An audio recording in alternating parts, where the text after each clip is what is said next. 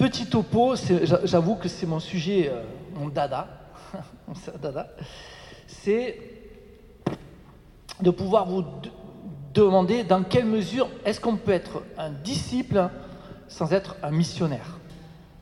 Alors, évidemment, euh, c'est une question très importante et je vous propose euh, d'y réfléchir vraiment de manière structurée. D'abord avec la parole de Dieu, puis l'enseignement des papes, et puis les objections d'aujourd'hui, euh, et comment les papes ont chacun l'un après l'autre répondu aux objections sur ce sujet. Donc je trouve que c'est vraiment très riche en fait. C'est un enseignement qui n'est pas simplement euh, pour les gens qui sont dada de la mission, mais c'est un, enseignement qui va traverser, euh, comment dire, un enseignement récent de l'Église, parce qu'il commence seulement avec Paul VI.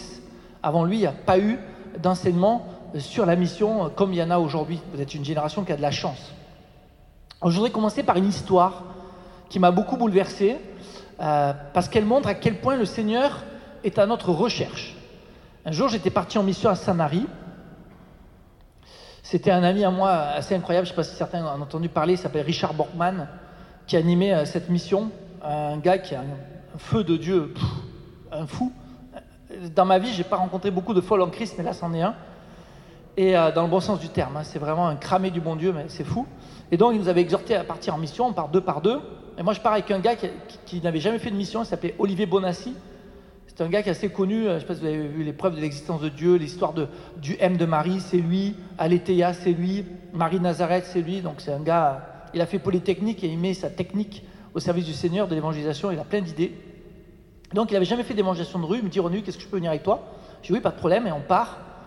J'ai eu la chance d'en faire pas mal de fois dans ma vie, donc j'ai pas trop peur, même s'il y a une petite boule au ventre, mais, voilà, on y va.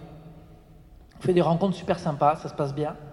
Et quand on rentre euh, sur le chemin du retour, au bout d'une heure de mission, on avait les vêpres à une heure précise, donc il fallait pas trop rentrer trop tard. Ce n'était pas une mission très très longue, c'était plutôt on part en mission et on revient rendre grâce au Seigneur. Sur le chemin du retour, j'entends un gars qui m'appelle. Hey un gars avec une voix un peu bizarre, euh, SDF, un petit peu, marginal en tout cas. Et toi le curé là-bas, toi, toi, le curé, viens voir là, viens voir. Bon, alors je, viens avec Olivier, on s'approche de lui. Il était avec un jeune qui était un Polonais qui était à côté de lui. Visiblement, c'était des marginaux. Et il me dit euh, euh, Alors, qu'est-ce que tu fais là, euh, dans la rue, tout ça? Puis je pars cinq minutes avec lui, et puis il ouvre son cœur. Et il me dit qu'il est très triste parce qu'une amie à lui vient de décéder. Ils étaient à l'enterrement le matin. Alors je lui dis bon, Je vais l'appeler Léopold, en fait, il ne s'appelle pas comme ça, mais voilà. C'est un nom assez proche. Je dis Léopold, si tu veux, on peut prier pour toi maintenant. Et puis il me dit euh, Non, non, c'est pas vous qui avez prié pour moi, c'est moi qui vais prier pour vous. Et il se met entre Olivier et moi, il met ses deux mains sur nos épaules et dit une prière du style euh, Seigneur, euh, je te remercie pour ces deux personnes qui vont dans la rue, ce prêtre et cet homme, parce qu'ils n'ont pas peur d'aller parler de toi dans la rue, vraiment, viens les bénir, viens les commettre ta grâce. Je pense qu'il avait dû faire partie d'un groupe de prière charismatique, protestant certainement, je ne sais pas, parce que j'étais très étonné de sa prière. J'étais tellement ému, tellement touché, que quand il a fini sa prière, je l'ai pris dans mes bras. Et je lui ai fait un give me a hug, je lui ai fait un petit câlin en lui disant mais merci vraiment c'était trop beau, merci Léopold, ça m'a tellement touché que tu es prié pour moi, c'est fou quoi. Et lui il a été bouleversé du fait qu'un prêtre le prenne dans ses bras, je pense qu'il ne pas trop habitué. Du coup je le revois encore faire ce geste, il prend ses deux mains sur mes épaules, il me prend à distance comme ça, et il me tient, il me dit mais tu es prêtre?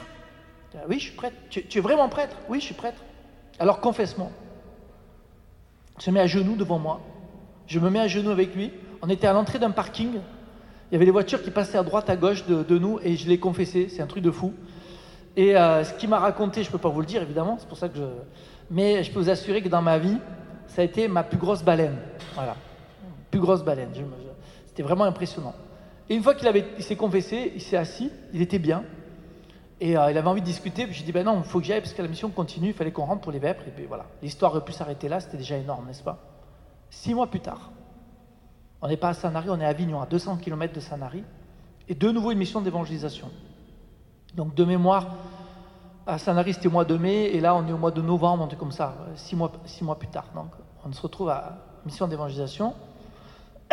Et nous voilà partis dans la rue avec un, jeune, Mathias, qui a 16 ans à l'époque, et qui habitait à Avignon. Loriot Prévost, pour ceux qui connaissent un peu Annuncio, il a pas mal fait de musique euh, à Annuncio. Et Mathias me dit, René Luc, je vais dans la rue avec toi parce que j'ai pas peur, mais Par contre, si on rencontre des copains de lycée, on, longe les murs. Tu vois, il n'y a pas de problème. On commence à évangéliser de ce qu'on entend. Mathias, qu'est-ce que tu fais là? C'est tous ses potes de lycée qu'il avait vus dans la rue, donc c'était assez génial. Enfin bref.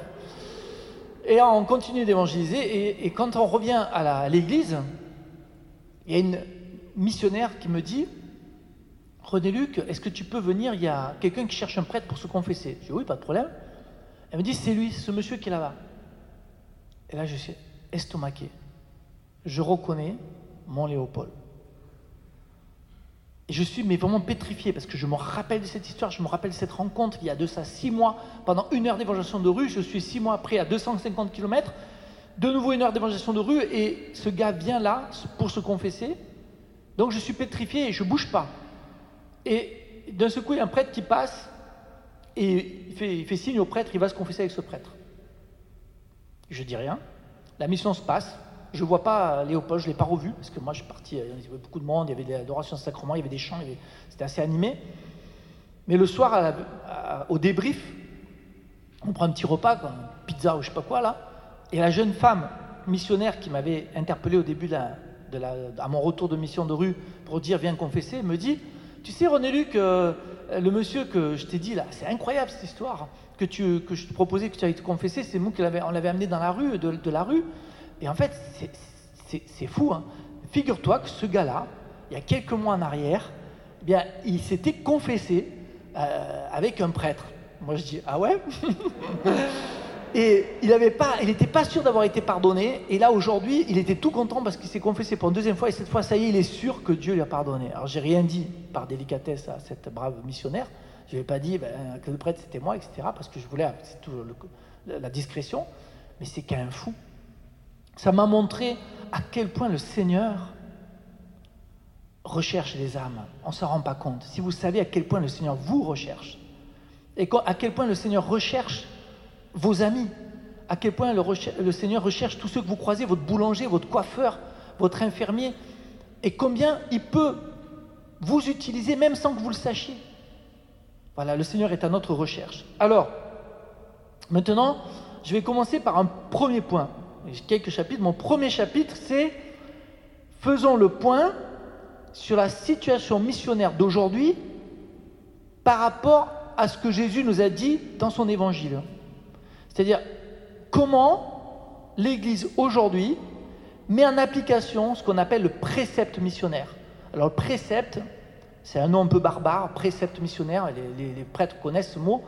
On va dire c'est le commandement missionnaire, c'est l'envoi missionnaire. On appelle ça un précepte missionnaire. Et il se situe à chaque fin d'évangile. Matthieu 28, le plus connu. Allez, de toutes les nations, faites des disciples, baptisez-les au nom du Père, du Fils et du Saint-Esprit. Apprenez-leur à garder les commandements, et moi, je suis avec vous jusqu'à la fin des temps. Marc 16, allez dans le monde entier, proclamez l'évangile à toute la création. Luc 24, on prêchera au nom de Jésus la conversion à toutes les nations. Vous en êtes les témoins. Et je vais vous envoyer l'Esprit Saint. Jean 20, 21, comme le Père m'a envoyé, moi aussi je vous envoie. Ayant ainsi parlé, il souffla sur eux et leur dit, recevez l'Esprit Saint. Et enfin, le début des actes des apôtres, c'est de nouveau, parce que tout ce que je viens de vous dire, c'est après la, résurrection de Jésus, au moment où il va partir au ciel. Et le début des actes des apôtres, c'est de nouveau le récit de l'ascension. Et de nouveau, on entend Jésus dire, acte 1, 8, vous allez recevoir une force, celle de l'Esprit Saint qui descendra sur vous. Vous serez mes témoins à Jérusalem, dans toute la Judée, la Samarie et jusqu'à Bruxelles. Bruxelles. Enfin, jusqu'aux extrémités de la terre, quoi. Il y a une constante dans tous ces textes que je viens de dire, le précepte missionnaire. C'est un, la dimension universelle. C'est pas simplement pour les Juifs, c'est pas simplement pour Jérusalem, c'est toutes les nations. Première constante. Deuxième constante, très important, vous avez l'assurance que l'Esprit Saint sera avec vous lorsque vous partirez en mission. Allez de toutes les nations, faites des disciples. L'assurance de l'assistance de l'Esprit Saint. Ça, c'est très important. Voilà ce qu'on en a fait. Première objection aujourd'hui. Oui, mais tu comprends, l'évangélisation, c'était effectivement le métier la mission des premiers chrétiens, des trois premiers siècles. Mais nous maintenant, ce n'est pas la même mission. On n'a plus besoin d'être missionnaire comme au premier siècle. Les temps ont changé. D'ailleurs, tu vois bien, à l'époque de Jésus, il n'y avait pas des églises partout dans le monde. Maintenant, il y en a partout dans le monde. Donc, OK pour que ce soit la tâche des premiers siècles, mais maintenant, les temps ont changé. Deuxième objection. L'évangélisation, OK, c'est pour aujourd'hui, mais c'est pour certains. Par exemple, parmi la jeunesse franciscaine, il y a quelques cramés qui vont évangéliser dans la rue et les autres qui prient sagement dans l'église de Bruxelles, du couvent Saint-Antoine. Il y a quelques-uns qui sont appelés, il y a les jeunes de, Cap Missio euh, qui sont euh, envoyés en mission, une année pour Dieu, et puis à ceux qui font une année pour Dieu euh, dans une grotte pour prier la Sainte Vierge, que tout se passe bien. Voyez et puis il y a une autre objection. Moi, ce n'est pas que je suis contre l'évangélisation, mais il y a une chose que je ne supporte pas, c'est qu'on me prenne pour un témoin de Jéhovah. Donc, moi, je considère qu'il faut pas, euh, faut, quand même faire attention à ça. Euh, c'est très important d'être des témoins dans cette société.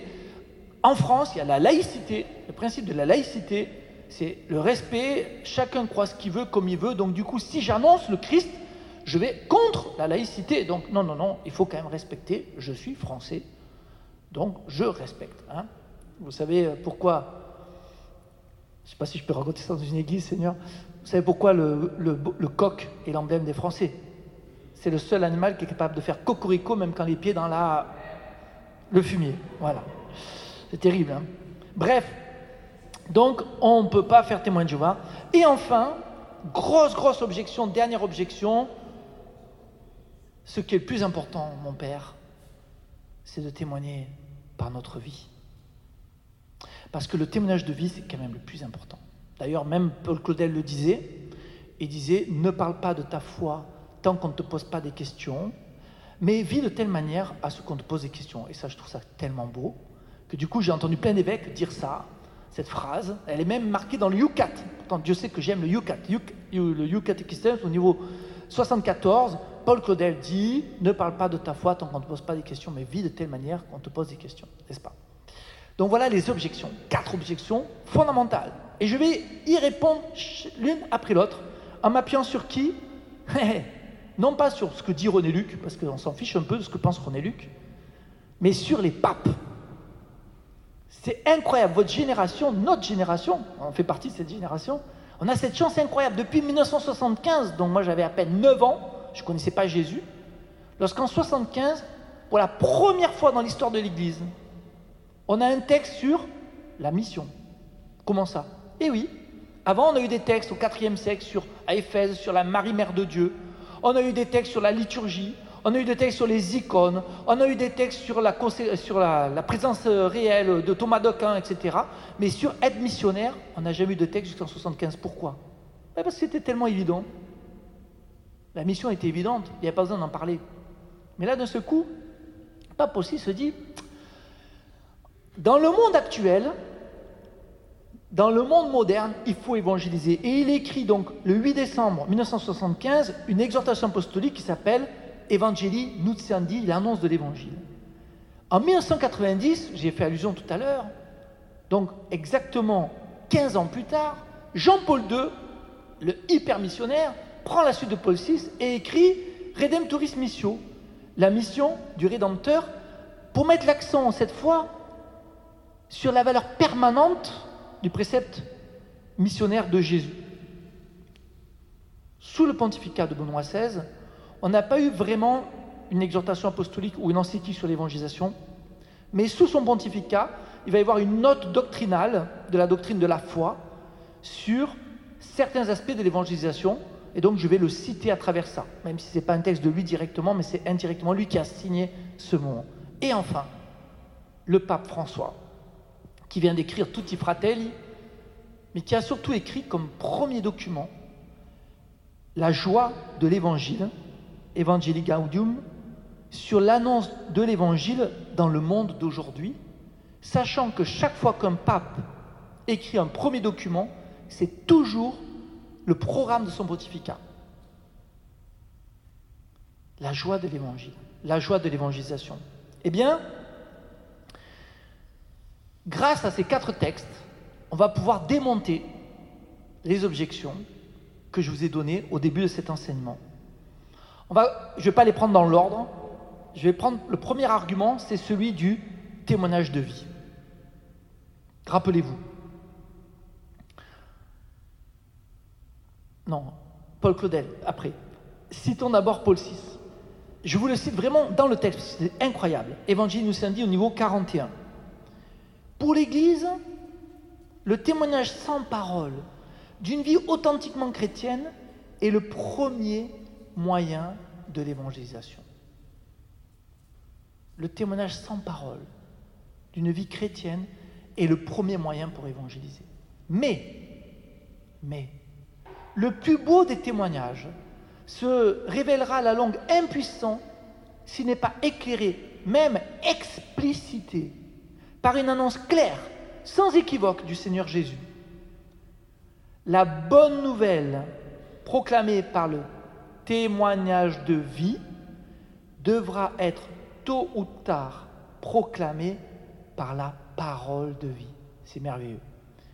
Le témoignage de vie sera insuffisant s'il n'est pas accompagné par la parole de vie, par l'annonce. Il n'y a pas d'évangélisation vraie si le nom, l'enseignement, la vie, les promesses, le règne, le mystère de Jésus de Nazareth, Fils de Dieu, ne sont pas annoncés. Le kérigme, annoncer que le Christ est mort et ressuscité pour tes péchés. Et du coup, si on reprend l'histoire de Claudel, ne parle pas de ta foi tant qu'on ne te pose pas de questions mais vis de telle manière à ce qu'on te pose des questions. Si vous êtes déjà arrivé, euh, mesdemoiselles, je m'adresse à vous en particulier, de sortir avec votre petite médaille miraculeuse, dorée, jolie, là, de la messe, avec un beau sourire, marcher dans la rue, puis les gens vous arrêtent et disent oh, Mademoiselle, mais d'où vient ce sourire? D'où vient ce rayonnement? Mais parlez-moi de votre foi Mais la lumière qui vous inonde m'éblouit, n'est-ce pas? Ça vous est arrivé souvent, franchement? Les gens sont complètement dans l'indifférence. Et puis il faudrait refaire l'évangile de Matthieu. À la fin de l'évangile de Matthieu, Jésus, Matthieu 28. Allez, de toutes les nations, faites des disciples. Mais attendez qu'il vous pose des questions. Ça ne marche pas. Si vous attendez que les gens vous posent des questions, vous attendrez longtemps. Il faut aller au devant. Donc il faut trouver des moyens pour évangéliser. Alors justement, il y a une manière de poser une question pour pouvoir évangéliser, je vous donne une petite astuce très simple. Demain ou après-demain, plutôt lundi, vous serez dans votre lieu de travail ou à l'université. Posez une simple question. Tu as fait quoi ce week-end? C'est tout simple. La personne va vous répondre ce qu'elle a fait ce week-end. Et normalement, si elle est normalement faite, elle devrait te dire Et toi, tu as fait quoi? Et là, yes tu balances. J'étais euh, au couvent Saint-Antoine avec les frères franciscains, euh, nanani, nanana. Il y avait un type un peu bizarre qui est venu de, Montpellier, mais bref. et si ça prend, ça prend. Si ça prend pas, c'est pas grave, vous laissez tomber. Voilà comment on peut facilement annoncer en posant une petite question. Donc c'est tout le contraire. Il faut penser à l'annonce. Deuxième point, deuxième objection, le respect de la liberté des autres. Nous ne sommes pas des témoins de Jéhovah. Jean-Paul II, Redemptoris Missio. Aujourd'hui, l'appel à la conversion que les missionnaires adressent aux non-chrétiens est remis en question ou passé sous silence parce qu'on voit dans l'évangélisation un acte de prosélytisme. Ça a été une des difficultés parce que j'ai créé l'école d'évangélisation Cap Missio, de faire comprendre qu'il ne s'agit pas d'une école de prosélytes, il s'agit d'une école de témoins du Christ. C'est pas pareil. On dit qu'il suffit dans l'Église d'aider les hommes à être davantage hommes, d'être plus fidèles à leur religion. Si tu es musulman, on va t'aider à être un bon musulman. Mais pourquoi Pourquoi? Depuis quand les musulmans, ils n'ont pas le droit d'entendre parler de Jésus? Je peux entendre un musulman me parler de sa foi, c'est très important, d'être à l'écoute. Et je peux lui parler de la mienne. C'est ça le dialogue. C'est pas, il ne s'agit pas de vouloir le convaincre, mais je peux lui partager ce que je vis. Et quand il me dit, euh, tu sais, le même, on a le même Jésus, je dis, ah bon euh, Ben non, je crois pas. il faut être un peu éclairé, il faut connaître un peu le sujet, mais voilà. Ce que je veux dire par là, c'est que ce n'est pas un manque de respect que d'expliquer à un frère musulman ce en quoi on croit. qui, que, le, que le Jésus auquel on croit, c'est pas tout à fait le même Jésus, même pas du tout. Parce que pour lui, c'est un prophète, pour nous, c'est le Fils de Dieu. Hein, voilà, enfin bref. Donc, il suffirait d'être davantage hommes, plus fidèles à leur religion. Il suffit d'édifier des communautés capables d'œuvrer pour la justice, la solidarité, la paix, la justice sociale. C'est ça, on a fait de nos églises des communautés qui sont. Ah, ben c'est sûr que pour distribuer la nourriture SDF, on est très fort hein, dans l'église catholique. Mais ce n'est pas une critique. Mais donner du pain, il n'y a pas que nous qui. Et d'ailleurs, sur ce terrain-là, l'éducation et la solidarité, on a été largement rattrapés, même dépassés par le gouvernement. Les hôpitaux, l'éducation, la solidarité. À la base, c'était l'Église qui a fait tout ça. Aujourd'hui, le gouvernement le fait bien mieux que nous, parce qu'ils ont plus de moyens. Et ils prennent sur l'argent des impôts pour œuvrer, et c'est tant mieux. Merci Seigneur, c'est génial. Alors qu'est-ce que c'est qui va faire notre spécificité? C'est pas distribuer de la soupe chaude à un pauvre, hein, même si c'est magnifique de le faire, mais c'est de le faire avec le sourire de Dieu, avec l'amour de Dieu. Pas forcément lui dire je te donne à boire si jamais tu vas prier, non, c'est pas ça. Mais c'est de le faire vraiment avec l'amour de Dieu dans le cœur. C'est ça qui change tout. On oublie que toute personne a le droit d'entendre la bonne nouvelle de Dieu, qui se fait connaître et qui se donne dans le Christ. En fait, ce que va nous dire le pape Jean-Paul II, c'est que dans l'annonce du Christ aux non-chrétiens, le missionnaire est convaincu qu'il existe déjà dans chaque individu une attente inconsciente de connaître Jésus. Cette phrase, je la trouve incroyable. Et il va donner comme exemple la Samaritaine. Il va expliquer, Jean-Paul II, que quand la Samaritaine est au puits, elle vient pour de l'eau. Bon. Et Jésus vient chercher de l'eau, lui aussi, on n'est que sur un plan humain. Mais en fait, cette femme, elle n'a pas soif d'eau uniquement. Elle a soif de connaître où faut-il adorer le vrai Dieu? À travers cette soif d'eau de base, il y avait une soif beaucoup plus profonde, celle de connaître la vérité sur Dieu. Et Jésus va lui répondre. Et la Samaritaine va être complètement comblée au point d'être, vous le savez bien, la première missionnaire. Elle va au village, et c'est écrit dans la parole de Dieu, dans l'évangile de Jean, au chapitre 4, que les villageois viennent, se mettent à l'écoute de Jésus et vont dire, ce n'est plus à cause de ce que tu nous as dit que l'on croit en lui, mais c'est parce qu'on l'a entendu lui-même. C'est incroyable cette histoire. Une simple femme, elle avait une soif bien plus profonde que simplement de l'eau, et elle devient la première missionnaire. Donc, nous devons être convaincus que lorsqu'on annonce l'évangile, on répond à une attente. Ça, c'est très important. Mais surtout, on doit répondre à cette attente. Donc, ça veut dire concrètement, ce que je suis en train de dire, c'est très fort. Hein. Ça veut dire que votre colloque, vos, copains d'université, les copains, moi, mes copains de kite, etc., je sais qu'au fond d'eux, il y a une attente. Et je pourrais raconter des belles histoires sur ça. Ben tiens, je, raconte une histoire. Pendant le confinement, pendant le confinement, et les jeunes camissiaux, donc on est resté deux mois confinés, et euh, j'ai eu sur le cœur de leur dire de faire de la mission call. Une heure par jour, il fallait prendre le téléphone et appeler des gens en ayant prié, en demandant au Seigneur qui je dois appeler? Ça a super bien marché. Moi-même, je prie et je pense appeler Momo. Momo, c'est un gars du kite que je connais bien. C'est un inventeur d'une planche spéciale qu'on appelle le tiki. Il fait partie un peu des, des Schumacher du kite, si vous voulez. Un, gars qui, est vraiment un gros niveau, qui est il est professionnel, sponsorisé par Duotone, etc. Et donc, moi, je, l'aime beaucoup. enfin, on est vraiment amis. Mais par contre, euh, il me l'a dit tout de suite dès qu'il m'a rencontré la première fois. Il m'a dit René Luc, je te dis un truc, euh, je t'apprécie comme kiter, mais alors le côté prêtre, ça, moi, l'église, je ne supporte pas. On, est d'accord entre nous Il n'y a aucun problème, Momo, il euh, n'y a pas de problème, je te respecte, il n'y a pas de problème. Il était bloqué, je sais maintenant pourquoi, mais voilà, des histoires du passé. Mais bref, il était bloqué sur ça. Et Momo, je pense pendant le confinement, tiens, je vais appeler Momo. J'appelle Momo au téléphone et il me dit Ah, ben c'est incroyable que tu m'appelles parce que figure-toi que ma femme Valérie est dans les Pyrénées. Parce que c'était samedi matin, je me rappelle, c'était exactement le samedi, la veille du premier dimanche de Pâques, là où le premier dimanche après Pâques, où on lit l'évangile d'Emmaüs, le soir de Pâques, le premier dimanche de Pâques. Et donc, du coup, je lui dis, c'est le premier dimanche de Pâques, après Pâques, ou c'est le premier dimanche de Pâques? Je ne me rappelle plus Emmaüs. Non, c'est ça, c'est. Non, non, euh, les disciples d'Emmaüs, c'est ça, c'est le premier dimanche après Pâques. Euh, j'espère que je ne me trompe pas, enfin bref, j'ai un petit trou là. Euh, peu importe, c'était, je me rappelle bien que c'était l'évangile d'Emmaüs, et donc je lui dis, il me dit, ma, femme vient de perdre son papa, et donc elle fait l'enterrement, et, donc voilà, c'est triste. Je lui dis, Momo, je sais que je connais un peu ta position là-dessus, mais tu sais que je suis prêtre, est-ce que tu acceptes que je dise la messe pour ton beau-père demain? Il dit, ah oui, oui, ben, vraiment avec plaisir, parce qu'en plus, ma femme Valérie est très croyante. Je dis, ah bon, je savais pas. Ben bon, je viens de l'apprendre, voilà, ok, pas de problème. Le lendemain, je dis la messe, donc sur YouTube, Momo est devant sa télé, et je commence, voilà, aujourd'hui nous prions pour Momo, euh, dont le, euh, Valérie, sa femme, vient de perdre son papa, etc. Et je fais mon prédication. Le lendemain, le lendemain, on est le lundi, je reçois un coup de téléphone de Momo et de Valérie. Elle était rentrée entre-temps chez elle, à Montpellier, et elle me dit, euh, Père Nu, je ne vous connais pas, mais j'ai regardé la messe avec ma maman dans les Pyrénées, parce que Momo m'a averti, vous disiez la messe pour nous, on vous remercie beaucoup.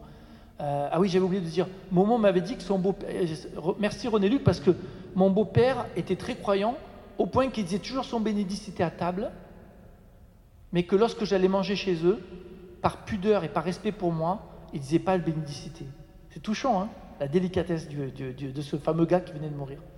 Et donc la femme Valérie me dit, c'est incroyable, pourquoi dans votre homélie, vous avez parlé de l'histoire des petits pas sur le sable? Vous connaissez sans doute cette histoire, c'est un jour, euh, il y a quelqu'un qui meurt, il arrive au ciel et Jésus lui fait voir son, sa vie, elle est comme euh, des pas sur le sable, il y a deux traces de pas, les pas du bonhomme, les pas de Jésus, puis à un moment, il n'y a plus qu'une seule trace de pas, c'est le moment où il a vraiment galéré, il a eu un divorce, il a eu une maladie, etc. etc. Et le gars dit, mais Jésus, pourquoi tu me laissé tomber à ce moment-là? Et Jésus lui répond, tu te trompes, à ce moment-là, ce n'est pas tes pas, ce sont les miens, car je te portais dans mes bras. C'est une image qui est très touchante, qui est très connue. Et donc, Valérie dit, alors elle me demande pourquoi. J'ai dit, ben, je sais pas, euh, j'avais pas du tout prévu de le dire. Je raconte l'histoire des disciples d'Emmaüs qui marchaient avec Jésus, qui ne reconnaissaient pas. Et d'un coup, j'ai dit, tiens, Jésus qu'on ne reconnaissait pas avec les deux disciples d'Emmaüs, ça me fait penser à l'histoire des petits pas sur le sable. J'ai rajouté ça, alors que je suis plutôt du style à préparer mes homélies, pas toujours, mais souvent quand même. Et, donc voilà, voilà, elle me dit, c'est incroyable. Parce que mon papa aimait énormément cette histoire et m'avait demandé, m'avait choisi parmi les trois filles pour être celle qui devait le lire à son enterrement. Et samedi, donc avant-hier, à son enterrement sans prêtre, sans personne à cause du confinement, j'ai lu cette histoire toute triste de ne pas pouvoir le dire à l'église. Et vous, le lendemain, à la messe dite pour lui, vous l'avez dite. Vous voyez? C'est incroyable. Vous voyez comment on peut répondre à une attente Et Momo m'a dit Bon, René Luc, il ne faut pas que tu m'en fasses trop de trucs comme ça, parce que sinon je finis par y croire à ton bon Dieu. Vous voyez? Ce qui est très important, c'est de se dire ce que dit le pape François que la foi se propose toujours, elle ne s'impose pas. Et pour ça, j'ai une petite parabole que j'aime bien raconter aux jeunes, la parabole du boulet. Euh, qui qu'il y a un jeu de clés sur lui, là? Juste des clés. N'importe quelle une clé, moi j'en ai pas, là. T'as des clés? Voilà. Alors, on imagine qu'on est à Nantes. Sur le quai de Nantes, il y a un bateau, l'époque des galères, et les galériens montent pour prendre le bateau pour partir en Guyane. Et vous les imaginez tous à la queue leu avec leur boulet là. Ils tirent leur boulet. Et vous, vous étiez aussi avec votre boulet. Mais le Christ vous a libéré. Vous avez rencontré le Seigneur et vous êtes heureux, il vous a libéré. Et donc vous passez à côté en sifflant. Dans les prisons de Nantes,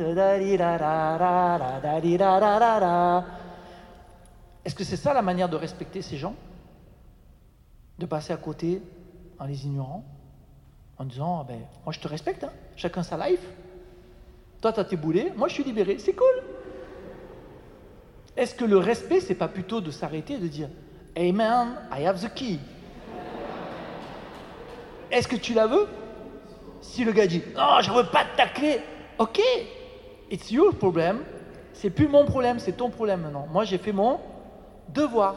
Le Seigneur attend que tu proposes. Alors c'est un peu violent comme image parce que certains disent ouais mais alors ça veut dire que tous ceux qui connaissent pas Jésus ils sont des ils ont des c'est un peu esclaves ils sont des oui je pense quelque part ils tirent un boulet celui de ne pas connaître la joie de l'Esprit Saint c'est vrai donc on on ne doit pas être dans une attitude insistante on ne doit pas être dans une attitude euh, trop euh, agressive. Je me rappelle avoir eu des témoins de Jéhovah quand j'étais presbytère à Albi. Frappe à la porte, j'ouvre. Oui, nous sommes les témoins. Oui, vous êtes témoins de Jéhovah? Oui. C'est bon, euh, je suis prêtre, vous voyez. Oui, ben c'est pas grave, vous avez quand même besoin d'entendre parler de Dieu. Ça va. Donc il ne faut pas être à ce point-là. Hein. Mais n'empêche qu'ils ont ce mérite. Ils ont ce mérite d'être là où on n'est plus. Ils ont ce mérite parce que le Christ nous a envoyé, ses disciples de par deux et nous, on n'y est plus. Donc voilà, il faut. Mais c'est vrai qu'il ne faut pas une méthode qui propose. C'est pour ça que j'aime beaucoup la version que je vous ai racontée tout à l'heure avec l'histoire de la lumière dans la nuit, que j'insiste un peu, euh, parce que j'aime beaucoup, parce que justement, dans la rue, quand on dit. Euh, quand vous passez devant un restaurant euh, qui vend des fruits de mer, vous avez un, serveur qui est devant le restaurant qui vous dit Bonjour, vous voulez le menu? Ben, Ça vous choque pas, vous passez devant son resto. Donc, c'est proposé, c'est pas imposé. Par contre, vous êtes, je sais pas moi, à la plage, en train de faire du beach volley et qu'il y a un gars qui vient avec son menu, et hey, tu veux pas venir manger mes fruits de mer? Oh, Ça va quoi Vous voyez ce que je veux dire? Donc, il y a une manière de trouver des méthodes d'évangéliser qui soient pas trop agressives, qui soient simples, qui soient naturelles, qui soient là. En tout cas, moi, c'est ma sensibilité. Mais après, chacun son appel. Je sais que par exemple, on est très proche d'Annunzio, Camissio Annunzio. Annunzio a beaucoup plus un charisme d'aller vraiment dans la rue à la pêche, à la pêche à la ligne.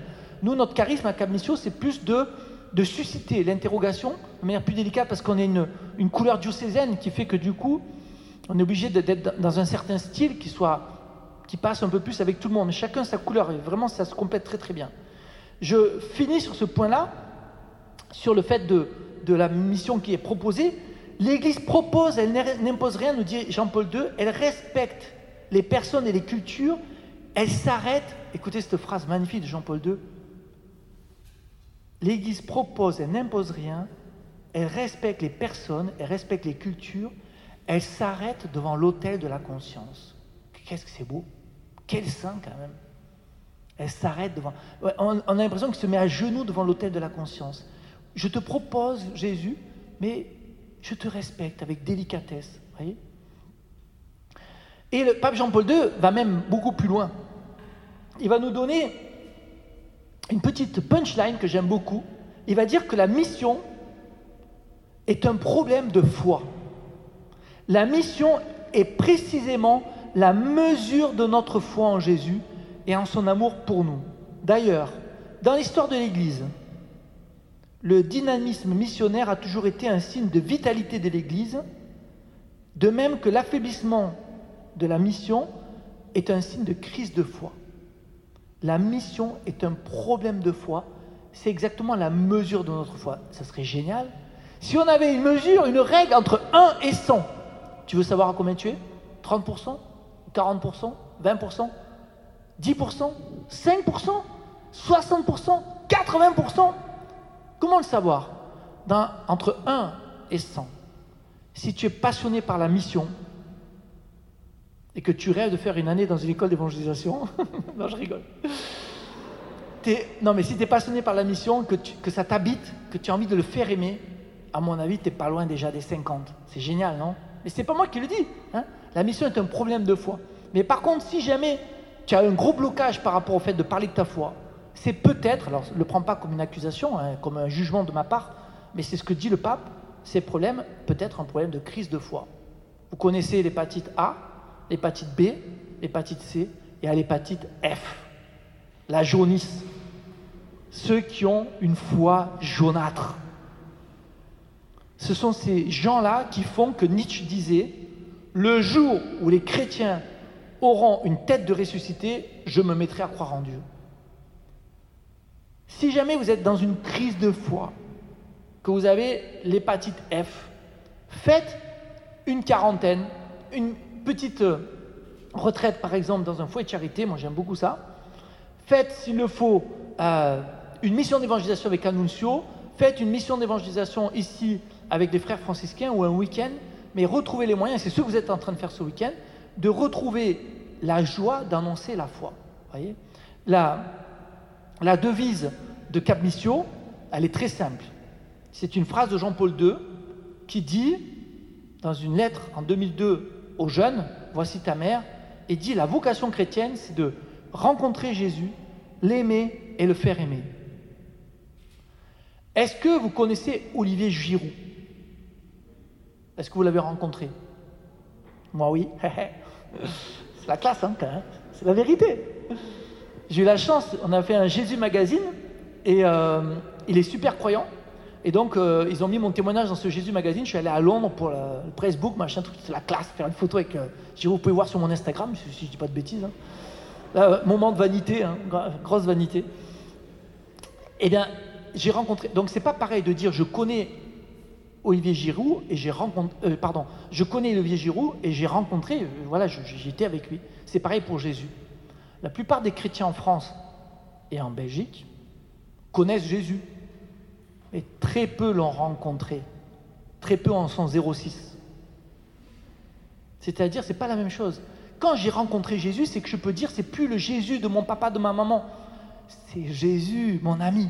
Et c'est ce que je pense la plupart d'entre vous, il me semble en tout cas, beaucoup d'entre vous, vous l'avez rencontré. Mais quand on l'a rencontré, ça ne suffit pas. Je peux avoir rencontré Jésus lors d'un week-end de, euh, de la jeunesse franciscaine, mais j'arrive pas à l'aimer. Parce que aimer Jésus, ça veut dire renoncer à ce qui m'empêche de l'aimer. Il y a des choses que je dois abandonner. Et ça, j'y arrive pas.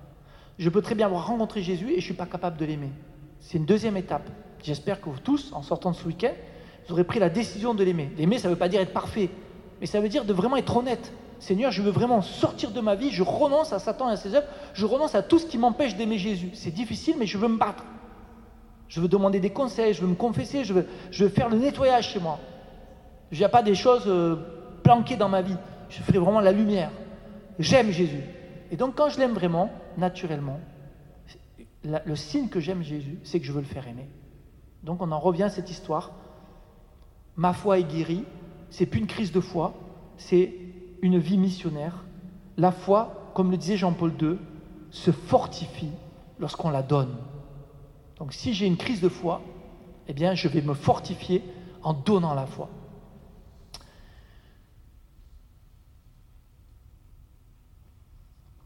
Benoît XVI, qu'est-ce qu'il nous dit sur ce sujet? Il va aller très très fort, Benoît XVI. Il dit, toute personne a le droit d'entendre la bonne nouvelle de Dieu qui se fait connaître en Jésus. Si toute personne a le droit d'entendre parler de Jésus, à ce droit correspond un devoir. Est-ce que vous avez déjà réfléchi à ça? Les gens de votre fac, ils ont le droit d'entendre parler de Jésus. Les gens de votre travail, ils ont le droit d'entendre Jésus. À ce droit, il y a un devoir, le devoir de l'annoncer. Si ces gens ont le droit d'entendre parler de Jésus, toi, tu as le devoir d'annoncer. C'est difficile de, de l'entendre parce qu'on se dit, mais je ne veux pas avoir un devoir, je veux le faire que si je le ressens. Mais Jésus te dit, mon frère, si toi tu ne le fais pas, qui va le faire? Et là, il cite ce très beau passage de Romains chapitre 10. Je vais vous le mimer en espérant que vous en rappeliez, parce que j'aime beaucoup ce passage. Pour moi, il est, clé. L'apôtre Paul dit au chapitre 10, comment eux, là, qui sont dehors de ces murs, peuvent-ils croire? Premier mime. S'ils n'entendent pas, comment peuvent-ils croire s'ils n'entendent pas? Comment peuvent-ils entendre si personne ne proclame? La foi née de la prédication. C'est aussi simple que ça. Comment vous voulez que les, que que les, pardon, que les gens qui ne sont pas chrétiens, justement, se mettent à croire en Jésus s'ils n'entendent pas le message de Jésus? Comment peuvent-ils entendre le message de Jésus? On n'en parle plus aujourd'hui. Il n'y a que vous qui pouvez en parler. Vous voyez, nos parents, nos grands-parents, ils connaissaient encore des films. À l'époque, il y avait, je sais pas, en France par exemple, il y avait. Euh, comment il s'appelle déjà euh, euh, Marcel Plagnol, c'est ça? Marcel Pagnol, voilà. Il faisait des. avec euh, Don Camillo, vous savez, tous ces, Fernandel et tout ça. Le, bon Dieu était présent, même dans la petite maison dans la prairie, un pasteur, etc. Dieu était un peu présent. Aujourd'hui, euh, Dieu est complètement absent euh, de, tout ça. Et quand, quand Dieu est présent, c'est tout le temps pour des images très négatives, très, très sordides. C'est vrai que les gens n'entendent plus parler de Dieu. Il faut vraiment qu'on s'y mette. Alors, l'autre objection, c'est c'est une affaire de spécialistes. Alors là, le pape François, il va être très trash. Il va dire, dans la joie d'évangile, chaque baptisé, quelle que soit sa fonction dans l'Église et son niveau d'instruction, est un sujet actif de l'évangélisation. Il est vraiment inadéquat de penser un schéma d'évangélisation utilisé par des acteurs qualifiés où le reste du peuple fidèle doit bénéficier du travail des spécialistes. Nous ne disons plus tout chrétien est missionnaire dans la mesure où il a rencontré l'amour de Dieu en Jésus. Nous ne disons plus que nous sommes disciples et missionnaires, nous disons que nous sommes disciples missionnaires. Vous connaissez cette formule? Disciples missionnaires, donne-nous des airs. C'est, c'est pas un truc comme ça. Euh, mais c'est extraordinaire, il a raison. Il n'y a plus. Vous êtes tous des disciples. Parmi vous, les disciples, il y en a quelques-uns qui ont la vocation d'être missionnaires. Vous êtes tous disciples missionnaires. Mais, nous dit le pape, tout chrétien est missionnaire dans la mesure où il a rencontré l'amour de Jésus. C'est pour ça que je vous ai expliqué tout à l'heure la devise de Cap Mission. C'est ça qui va donner le feu de la mission. Si l'un d'entre vous connaît Jésus, mais ne l'a pas encore rencontré personnellement, je comprends que pour lui, ce n'est pas facile de parler de quelqu'un qu'on n'a pas rencontré. Mais ce qui est très étonnant, quand on fait l'expérience d'Annuncio, Annuncio, c'est une semaine d'évangélisation qui a lieu justement autour de Montpellier, c'est que beaucoup de jeunes qui viennent à Annuncio ont une foi très traditionnelle, et le fait de se mettre en mission, souvent ça déclenche la rencontre. C'est-à-dire que quand un jeune va faire l'expérience que j'ai fait moi avec l'histoire du, euh, verset euh, euh, Dieu seul vous donnera le bonheur, quand vous, ben, on, est, on est complètement saisi. Et le pape Jean-Paul II, le pape François, pardon, dit qu'il n'y a pas besoin de beaucoup de temps pour y aller.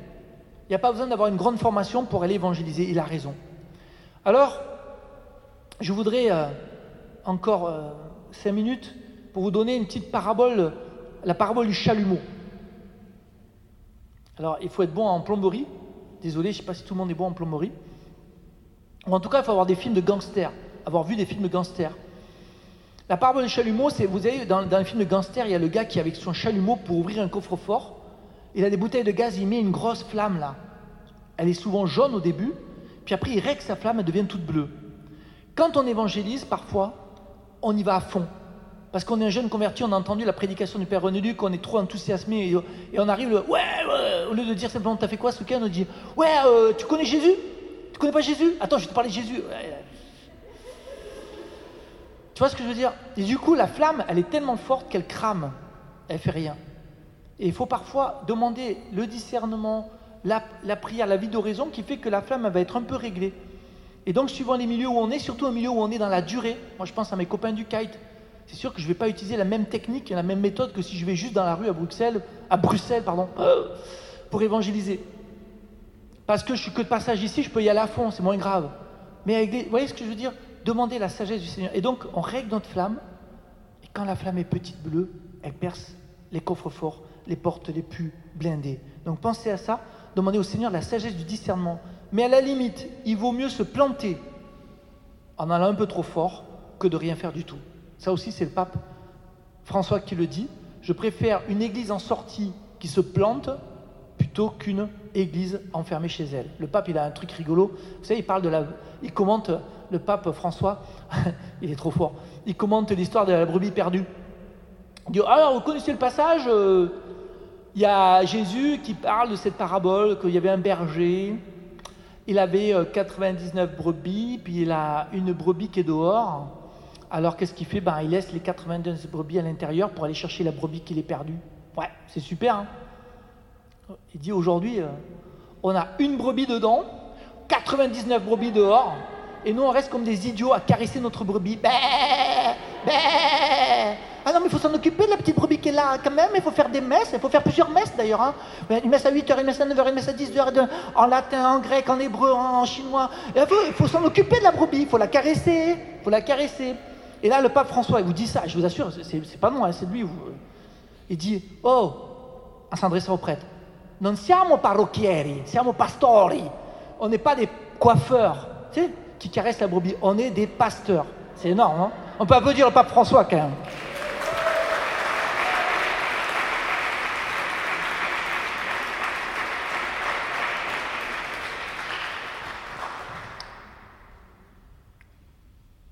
Encore pour finir, ce très beau passage qui est très, très simple. Première lettre de Corinthiens, chapitre 9, verset 16. Saint Paul s'écrit en disant Malheur à moi si je n'évangélise pas. Le contraire est vrai. Bonheur à moi si j'évangélise. Et c'est ce qui va caractériser la joie de l'évangile. Le pape François va dire Mais quelle joie habiter Et j'en ai fait tellement souvent l'expérience. Chaque fois, tous les mois, lorsqu'on part évangéliser à Saint-Roch, c'est vrai que j'ai pas trop la boule au ventre parce que je trouve que ça se passe bien, j'ai de la chance faire une mission qui n'est pas trop difficile. J'ai eu plus souvent la boule au ventre dans certaines situations où il faut vraiment aller dans la rue. Mais n'empêche que parfois c'est un peu fatigant tous les mois, euh, partir tôt, tout installer, euh, vider l'église, mettre les spots, mettre le tapis rouge, mettre les bougies, euh, préparer, machin truc. C'est du boulot, ça nous prend tout, toute la soirée, toute l'après-midi. Le lendemain, il faut tout installer, l'écran, machin truc, pour faire une messe un peu missionnaire. Il faut prévoir dans le, restaurant juste à côté, comment on appelle ça, un repas partagé pour essayer d'évangéliser les gens qui ont été touchés la veille. vous savez bien, si vous faites ça tous les mois, un week-end missionnaire, c'est lourd mais il y a une vraie joie. Et la joie, je la lis sur les visages des jeunes de Camisio. Parce que je vois bien que, bien sûr, c'est pas facile à tenir tous les mois une telle mission. Mais waouh, ils, attendent que ça en fait. Et ça, pour moi, c'est hyper encourageant. Et ensuite, pour dire deux petits mots sur, sur Camisio, parce qu'une jeune fille me demandait d'en dire un petit mot. D'ailleurs, alors je me permets, alors c'est pas du tout du recrutement, on est bien d'accord, hein, parce que, mais je, je laisserai un petit flyer là-bas pour vous demander un service, et c'est très sincère ce que je demande, c'est de prier pour les années pour Dieu. Il y en a qui se font avec euh, la, euh, la communauté, oh, je vais y arriver, les frères franciscains, pardon. Il y en a qui se font avec les foyers de charité, il y en a qui se font avec la communauté Saint-Jean, il y a partout des années pour Dieu. Et ce que je vous demande de prendre ça, pas parce que dedans il y a écrit les dix raisons, dix bonnes raisons de faire une année pour Dieu. Ou de faire. C'est juste pour que vous que vous puissiez prier pour ça. Certains d'entre vous, vous n'êtes pas concernés parce que vous n'avez pas le temps, parce que. Mais en tout cas, vous pouvez prier pour ça, parce que je suis convaincu d'une chose. Si tous les chrétiens actuels, le reste d'Israël, le petit groupe d'Israël, les jeunes chrétiens entre 18 et 26 ans, si, on va dire, ne serait-ce que 20% d'entre eux faisaient une année pour Dieu, notre Église de France, elle serait sauvée. Et l'Église de Belgique aussi. Je pense sincèrement ce que je dis. Je vois l'impact de 10 jeunes seulement sur la ville de Montpellier, la boule de neige que ça peut faire sur tout un diocèse. Je me, rappelle qu'il y a 5 ans, on n'avait que deux classes, deux lycées qui ont fait appel à nous. Aujourd'hui, tous les niveaux de toutes les secondes, ça veut dire à peu près 2500 élèves voient les jeunes de Cap Missio chaque année. C'est-à-dire tous les niveaux de lycée ont demandé à voir les jeunes de Cap Missio aujourd'hui. Tous les lycées catholiques de, de tout le diocèse. Pourquoi? Eh bien parce qu'ils voient les fruits. Ils voient ce que c'est qu'un jeune qui va évangéliser un autre jeune. Aujourd'hui, nos jeunes de Camisio, ils vont sur un camp de Rome. C'est le bidonville le plus grave, le plus atteint, le plus, dégueulasse de toute la ville de Montpellier. Il y a une association qui s'occupe du côté social qui m'appelle et qui me dit, qui a demandé à me voir et qui me dit, mais comment vos jeunes font pour avoir le courage de faire du soutien scolaire au milieu des rats et dans la pluie et dans la boue? Bah, Je sais pas moi, bah, bah, on nous a appelés, on y va quoi voyez, on est un point d'interrogation pour la ville de Montpellier. Aujourd'hui, nos jeunes vont tous les vendredis soirs servir les SDF. Jamais par nous-mêmes, on va toujours au soutien d'une association qui existait avant nous. Là, c'est très facile, c'est le Secours catholique. Les bénévoles du Secours catholique sont souvent très âgés. Avoir des jeunes qui viennent les aider, c'est génial. Et là, on vit la complémentarité. C'est pas Camisio qui arrive en warrior. Oui, nous, on vient faire. Je crois beaucoup à l'évangélisation dans tous ces domaines. Quand on est dans les camps de Rome avec les SDF, on ne vient pas pour parler de Jésus d'abord. Quand on est dans un collège ou un lycée, notamment lycée, on vient surtout pour l'annonce. Mais tout est complémentaire. Dans l'Église, il y a trop une fraction. Ceux qui s'occupaient du social, ceux qui s'occupaient de l'évangélisation. Il faut retrouver des passerelles. Et je suis très sensible à la passerelle entre la vie charismatique, je dis ça pour nos frères qui sont plus dans le renouveau, et la vie diocésaine. C'est un peu ce que je porte dans mon cœur depuis pas mal d'années. Je compare la vie du diocèse comme étant le squelette, et ce n'est pas du tout péjoratif, avec des tendons qui durent depuis le début de l'Église. Je compare la vie charismatique à du muscle. Et ce qu'il faut, c'est que le squelette a besoin du muscle, le muscle a besoin du squelette. Lorsque le muscle, très énergique, avec des puissances de louange et de prédication, n'est pas lié à l'Église, par un sentiment d'obéissance, de, patience aussi, parce qu'il faut du temps avec l'Église, eh bien souvent, c'est un muscle qui se perd. Et lorsque l'Église squelette ne tient pas compte de l'énergie qu'il y a dans les mouvements ou dans, dans, tout ce type de, de, réalité charismatique, eh bien, c'est aussi souvent une Église qui va perdre du temps parce qu'elle aurait pu profiter de cette énergie. Et on voit bien, hein, je pense à Monseigneur Aupetit, qui est le nouvel archevêque de Paris, quelqu'un qui est très sensible à la dimension charismatique, tout en étant très classique. Et c'est ça vraiment, je pense, qui est une, une piste pour l'avenir. Et donc, je vous en supplie, prenez ce, flyer non pas pour faire de la réclame, mais pour penser à prier pour les missionnaires. Priez pour ces 12 missionnaires de cette année. C'est la première année où on est rempli. Six garçons, six filles. C'est tout modeste, hein, c'est rien du tout. C'est rien du tout. Mais priez pour, à travers eux, prier pour que des jeunes, une nouvelle génération de missionnaires se lèvent. Le pape, le, cher père Daniel Ange, que, j'admire beaucoup, j'ai travaillé beaucoup avec lui, disait que, mes petits frères, il faudrait qu'il y ait dans tous les diocèses de France une école d'évangélisation. Mais pourquoi il n'y en a pas? Je dis, mais j'en sais rien, moi, pourquoi il n'y en a pas? Mais on essaie de faire ce qu'on peut, mais c'est vrai, il a raison. Il a raison, il faudrait que chaque diocèse ait son école d'évangélisation. Mais aujourd'hui, pour la première année en 6 ans, on arrive à remplir 12 personnes. Donc euh, on est déjà sur un projet de faire une autre école. Je ne peux pas dire encore où, mais il y a des vraies pistes qui sont en train de se faire, très concrètes. Mais euh, je pense que ça sera d'autant plus facile qu'on pourra dire, mais nous, à Cap on n'a que 12 places et on a déjà 30 jeunes chaque année qui se présentent pour vivre ça. Voyez? Parce que posez-vous vraiment la question. Donner une année à Jésus, je pense que Daniel confirme, hein, parce que tous ceux qui sont passés dans son année d'évangélisation, de, de- formation, c'est pas forcément que pour faire, euh, pour être franciscain. On peut très bien vivre ça pour euh, avoir des bases solides pour la foi. Je crois qu'il y a ici des jeunes qui sont passés par cette école sans forcément devenir frères. Mais ça donne des bases solides. On apprend à aimer Jésus, on apprend à le connaître. Et vous en avez besoin. Donc priez pour ça. Et je finis avec une dernière petite image, puis après je vous propose un petit temps de, questions-réponses, c'est bien ça? Avec une petite image, si jamais vous êtes un peu découragé devant la tâche. Ah non, non, j'ai oublié le chouchou de la Trinité, pardon. Ah oui, je- ah oui ah, j'ai oublié ça. Luc chapitre 9, verset 26. Jésus, celui qui rougira de moi sur la terre, je rougirai de lui devant mon Père. Ça fait mal. Si je rougis, j'ose pas parler de Jésus. Quand j'arriverai là-haut, je dis Oh, tu dégage. Dégage, t'es qui toi? Moi, t'es qui toi? Moi, je te connais pas.